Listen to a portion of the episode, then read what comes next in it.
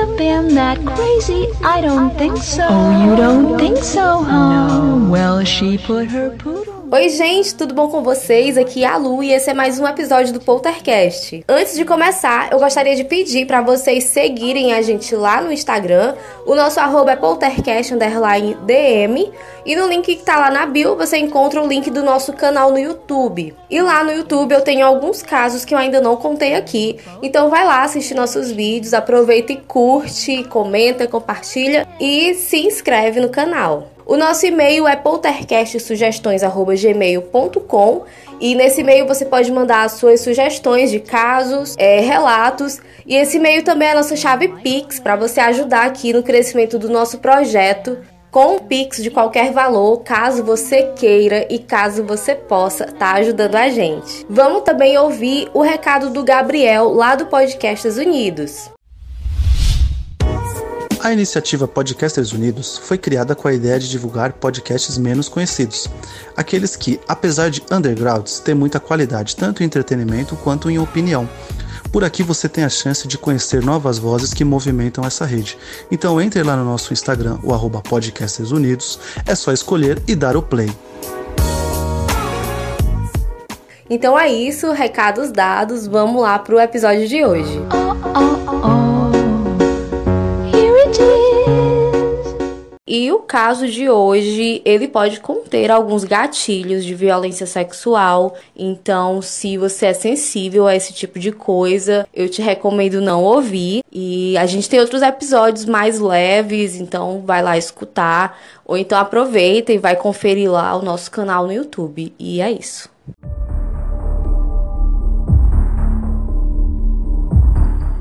O Gao Chenyong nasceu no dia 10 de novembro de 1964 em Gansu, uma província do nordeste da China, e lá ele viveu durante toda a sua infância. Ele tinha um irmão gêmeo e mais cinco irmãs. Ele e o irmão eram os mais novos. A mãe do Gal faleceu quando ele ainda era uma criança, então seu pai cuidou dos sete filhos sozinho. O pai dele era dedicado, porém ele reservava esse cuidado mais para os filhos homens. As cinco meninas, elas eram vistas por ele, né, pelo pai do Gal, como inferiores e ele as tratava mal e fazia questão que os filhos fizessem a mesma coisa. O Gal foi uma criança que foi bem cuidada pelo pai, apesar da dificuldade financeira, porém ele cresceu com esse exemplo, né, de um pai extremamente misógino. A família dele era bem vista na região, as pessoas admiravam o viúvo que cuidava de sete crianças e também admiravam seus filhos que eram obedientes e educados.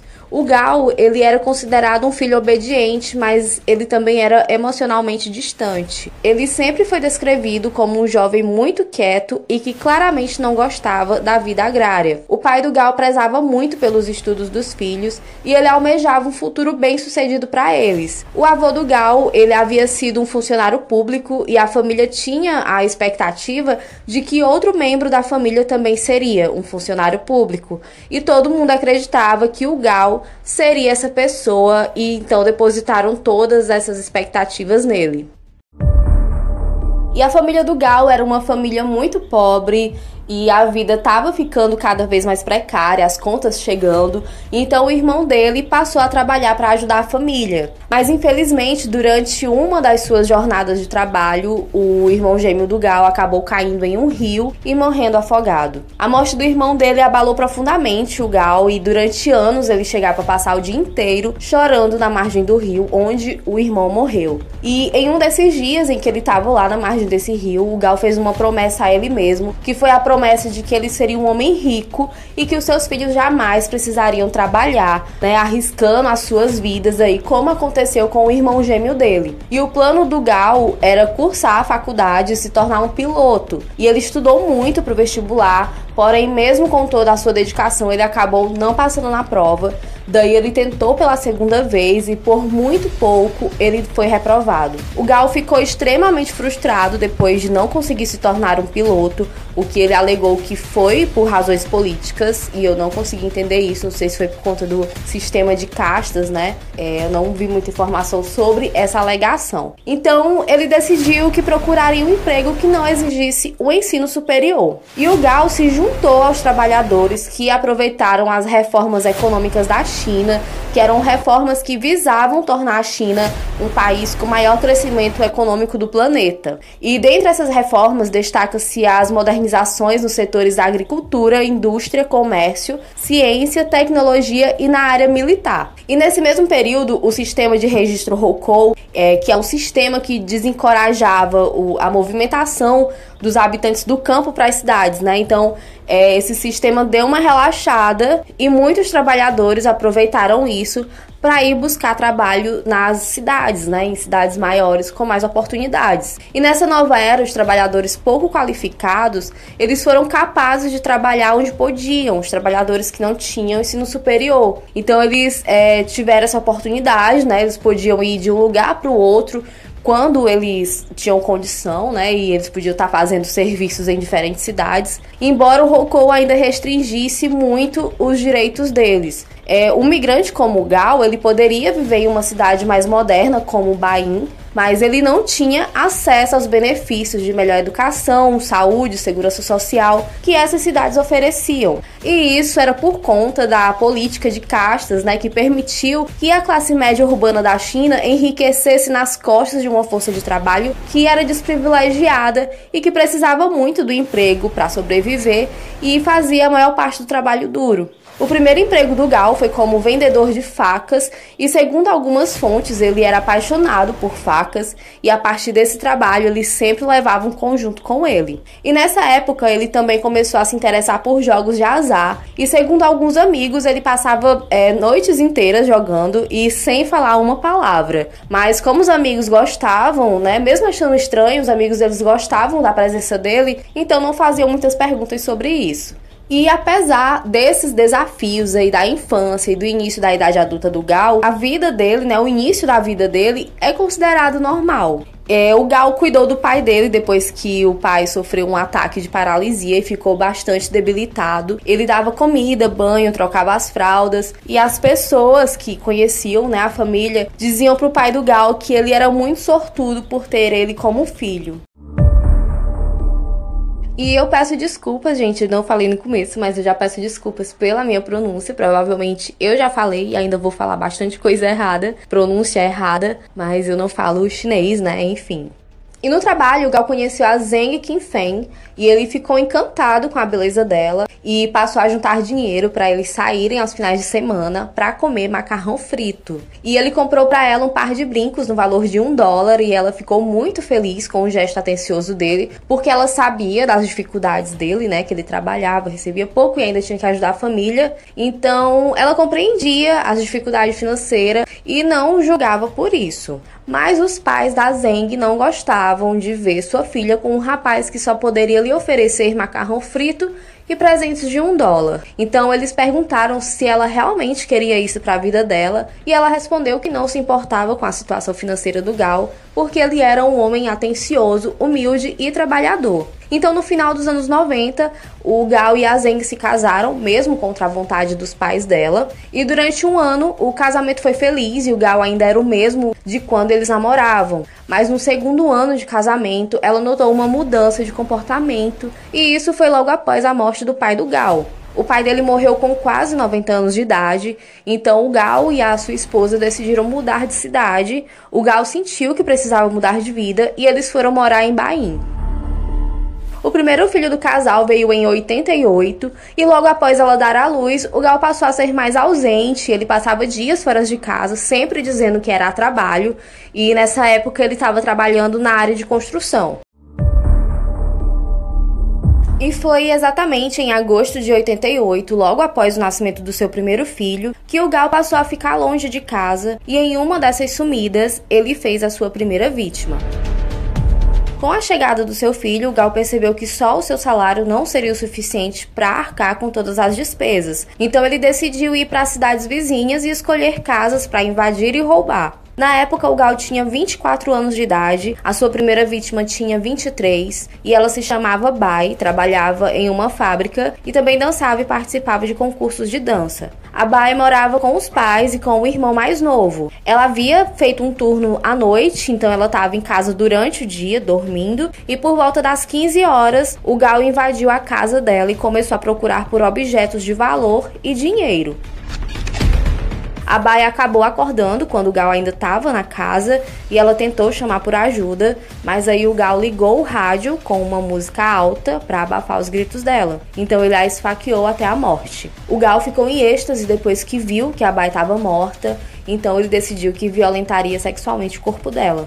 Mas ele ficou com medo de alguém chegar em casa, então ele pegou algumas fotos da vítima e levou com ele, e mais tarde ele se masturbou olhando para essas fotos. Segundo o trecho do livro Louco ou Cruel, da Ilana Casoy, existem pesquisas que revelam que o prazer sexual do criminoso tem correlação direta com a resistência da vítima, e essa resistência aumenta o tempo da duração do crime, que varia entre 36 e 94 minutos.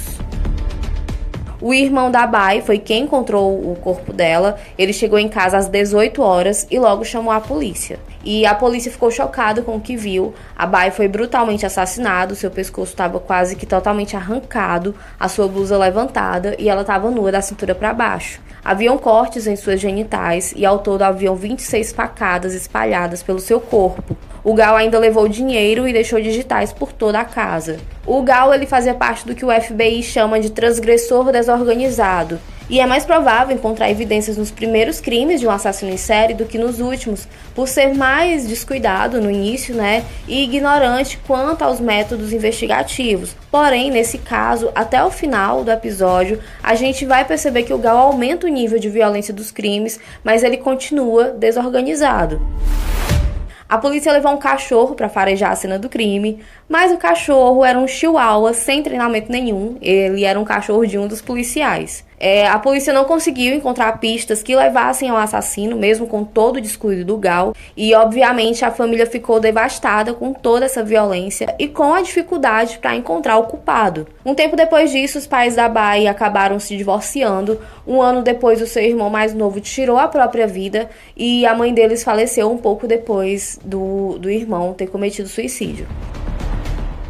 O Gal ficou um período de seis anos sem cometer nenhum assassinato mas no dia 24 de julho de 94, o corpo de uma jovem de 19 anos foi encontrado na mesma cidade onde o Gal havia assassinado a Bai, a sua primeira vítima. A jovem havia se mudado para aquela cidade para trabalhar e ajudar a família dela financeiramente. Ela trabalhava como serviços gerais em uma cafeteria e o dormitório dela ficava no mesmo prédio onde essa cafeteria ficava. E um dia, quando ela saía de seu dormitório, ela encontrou com um gal no corredor ele agarrou ela e a arrastou para dentro do dormitório dela.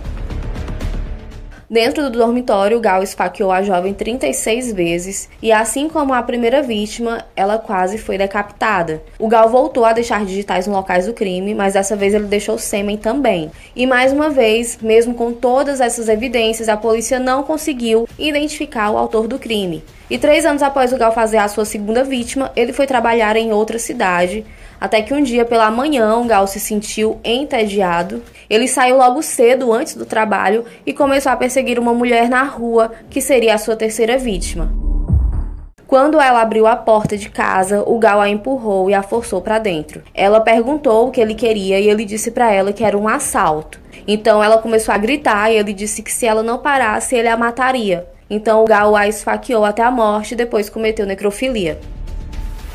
A polícia foi até o local e coletou amostras do esperma encontrado no corpo da vítima, e o DNA bateu com o da outra cena de crime, além das impressões digitais. O Gal já havia cometido três crimes e em nenhum deles a polícia conseguiu encontrar ele, e isso deixou o Gal muito confiante. Em janeiro de 98, ele bateu na porta de uma casa e uma mulher atendeu. Ela estava sozinha e quando abriu a porta, ela perguntou o que ele queria. O Gal não respondeu e ela perguntou se ele queria falar com o marido dela. E ele respondeu que sim, e ela pediu para ele entrar enquanto ela ia fazer uma ligação para o marido. Vale falar aqui que até esse momento as notícias de um assassino em série não estavam sendo divulgadas e talvez se os moradores daquela cidade soubessem disso, o Gal não teria sido convidado a entrar. E provavelmente ela nem conseguiu ligar para o marido porque ele só voltou para casa no final do dia e chegando em casa ele se deparou com o corpo da sua esposa sem roupa, com 16 facadas e a garganta cortada.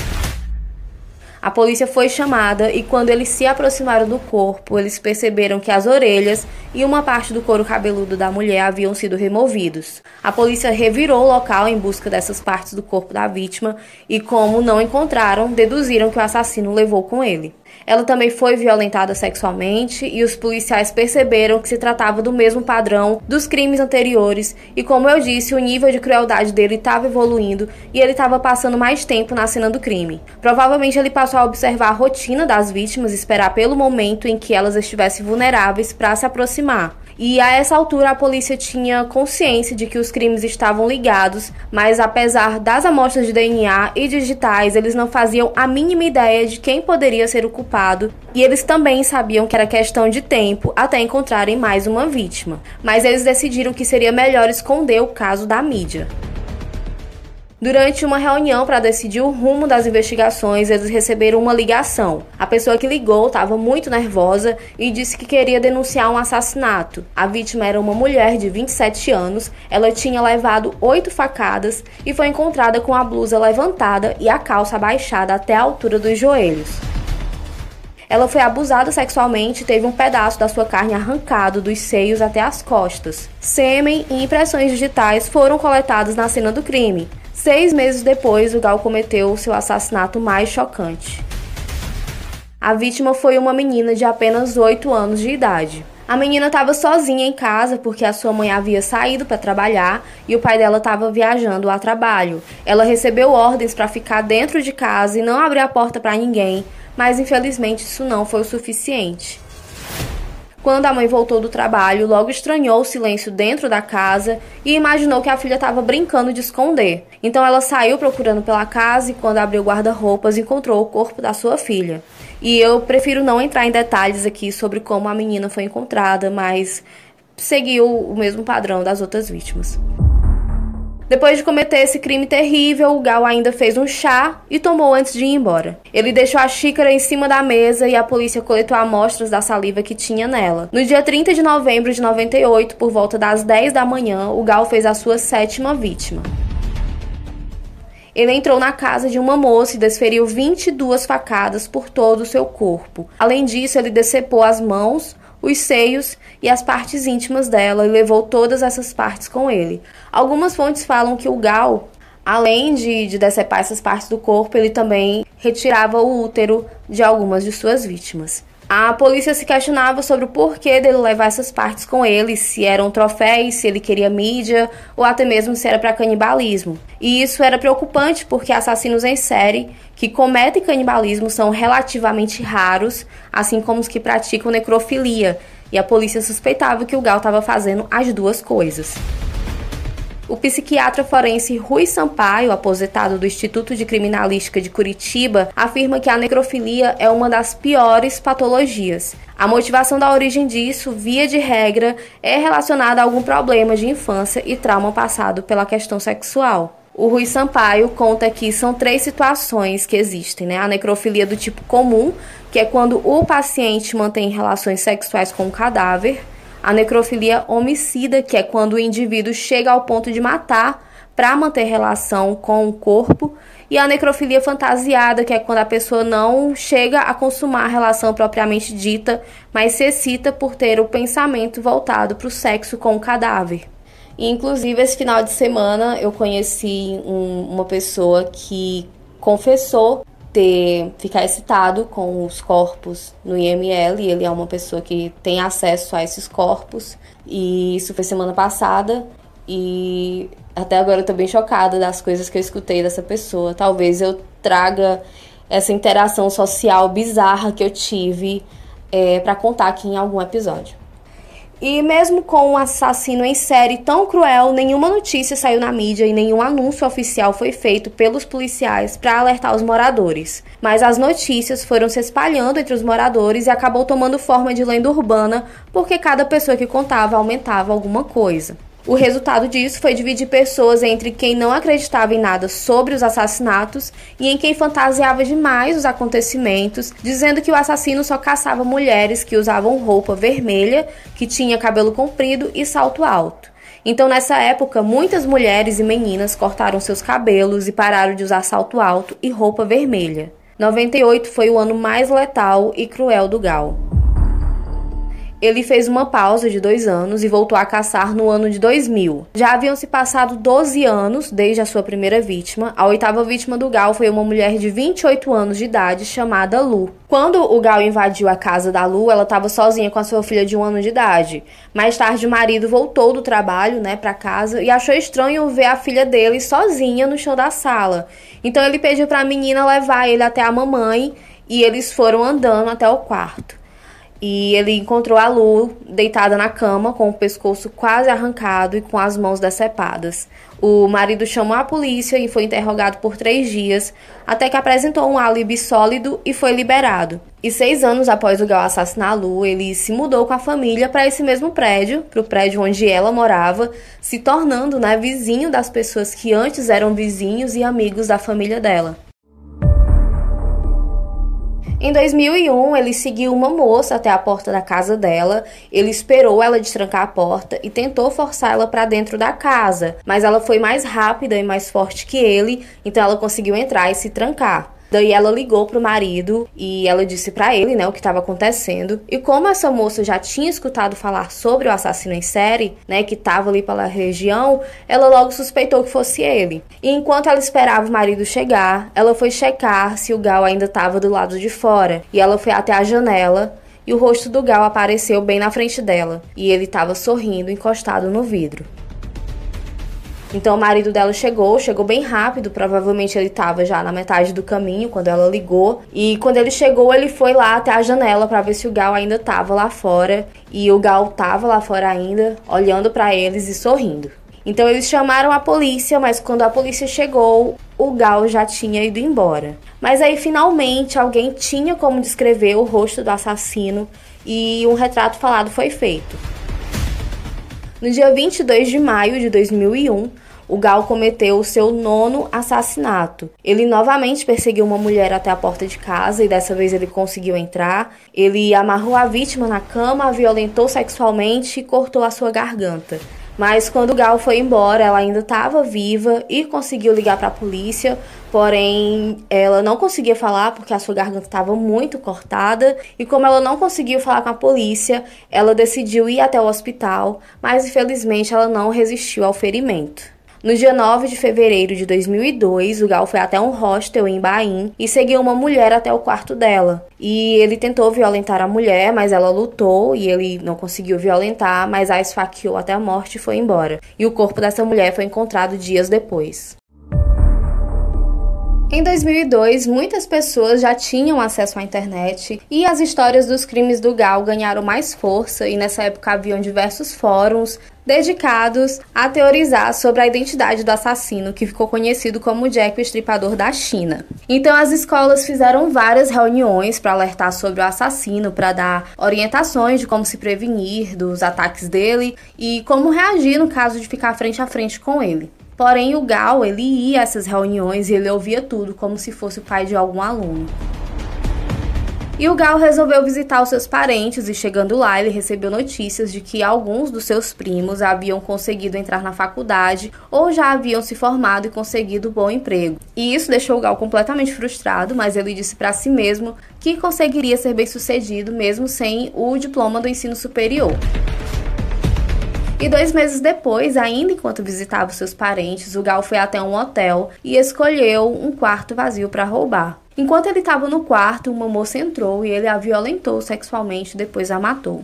Por algum motivo, o Gal parou de matar e a polícia sentia que não conseguiria pegar o assassino porque não tinha mais nada de novo. E finalmente a polícia lançou uma nota oficial confirmando que realmente havia um assassino de mulheres que eles estavam procurando há décadas. Eles contaram que ele havia matado 10 mulheres e uma menina, mas que ele não buscava vítimas com características específicas. E um perfil foi divulgado na época. O perfil dizia que ele era um assassino pervertido sexual que odeia mulheres. E claro, né, as pessoas e principalmente as famílias das vítimas ficaram revoltadas com a omissão e a incapacidade da polícia em capturar o assassino.